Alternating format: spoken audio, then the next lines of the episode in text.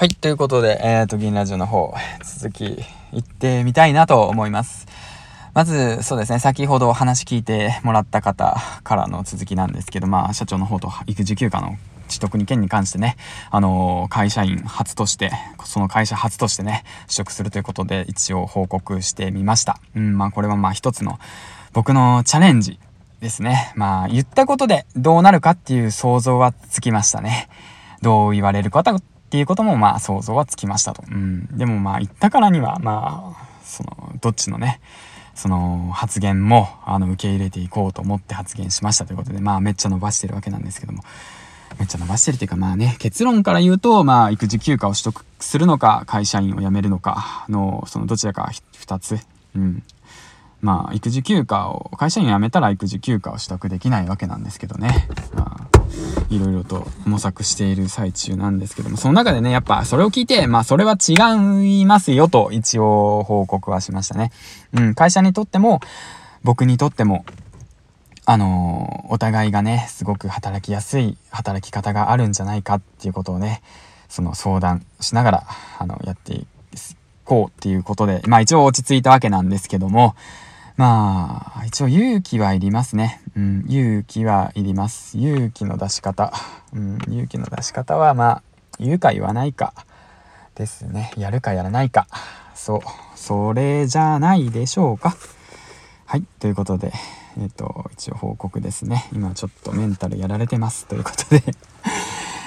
まあ、そりゃそうですよね。うん、会社にとってもね、今、ちょっとね、待ってくれよっていう時期ですしね、コロナの影響で。まあ、厳しい状況の中で、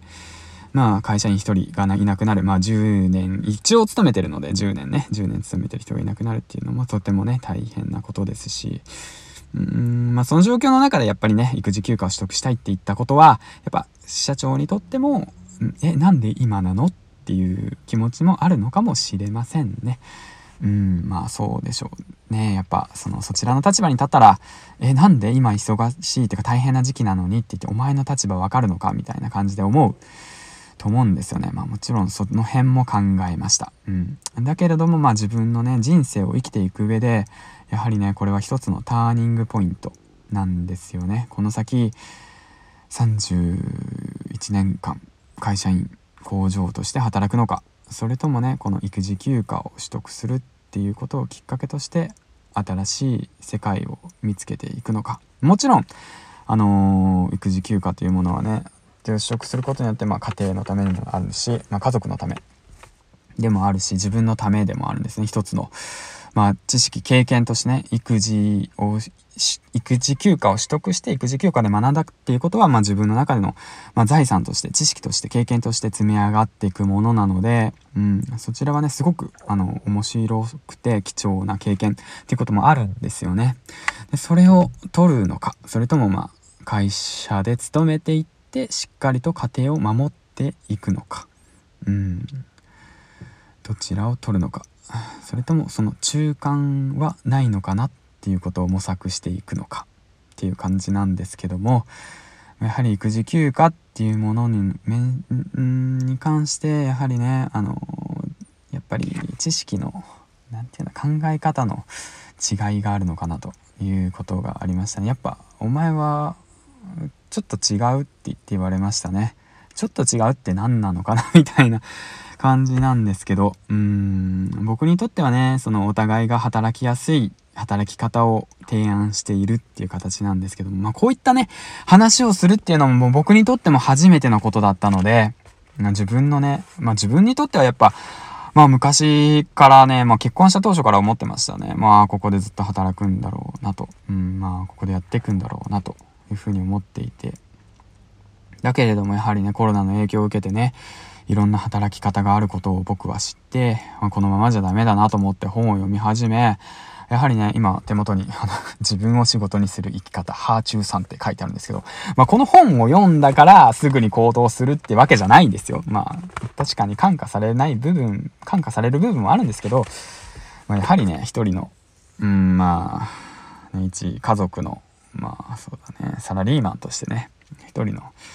お父さんとしてね、あの、こういういろんな 様々なね、まあ、決断をしなければならないという時にはやはりねどういった決断をすればいいのかなっていうことを考えているっていうね。うんまあこの、まあ、収録はね誰のためなんだろうね。誰のためでもないね。まあこれはねまあ自分のためでもあるのかな。まあこれを聞いた、まあ、方がねどういうふうに思うのかわからないけどね。まあもし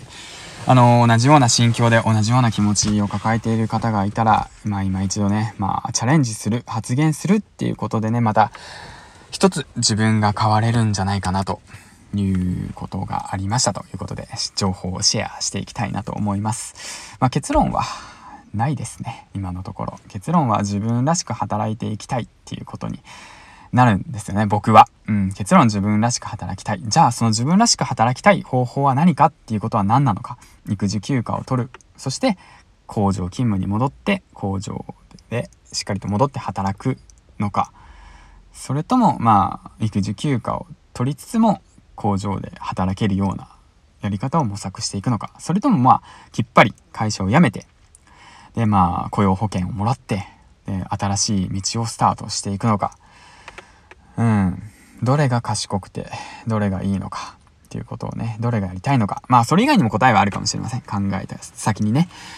うん、だからまあ自分の、自分とね、相談しながらやっていきたいなと思いました。ということで、まあ、このチャンネルはそんな感じのチャンネルです。ということで、まあ、ということで、えー、っとね、まあそんな内容。まあそんな悩みを抱えながらも、えー、っと日々のサラリーマンの日常をえー、なんだ。まあそんな感じですわ。今日はちょっとダメだ。まあダメや。今日はダメや。考えね。まあねサラリーマン思考を崩していくには勇気が必要ですね。はい。ということで、えーと、めっちゃエコーを聞いてるわけなんですけども、まあ、最後までご視聴ありがとうございました。今日はあなたにとってどんな一日でしたでしょうか？敵な一日を過ごせたでしょうか？あと残りはね24時間。あと何時間かな？4時間？5時間半かな？うん。まあ4時間半か。まあね楽しく生きていきましょう。ということでりんちゃんでした。また明日の4時お会いしましょう。バイバイ。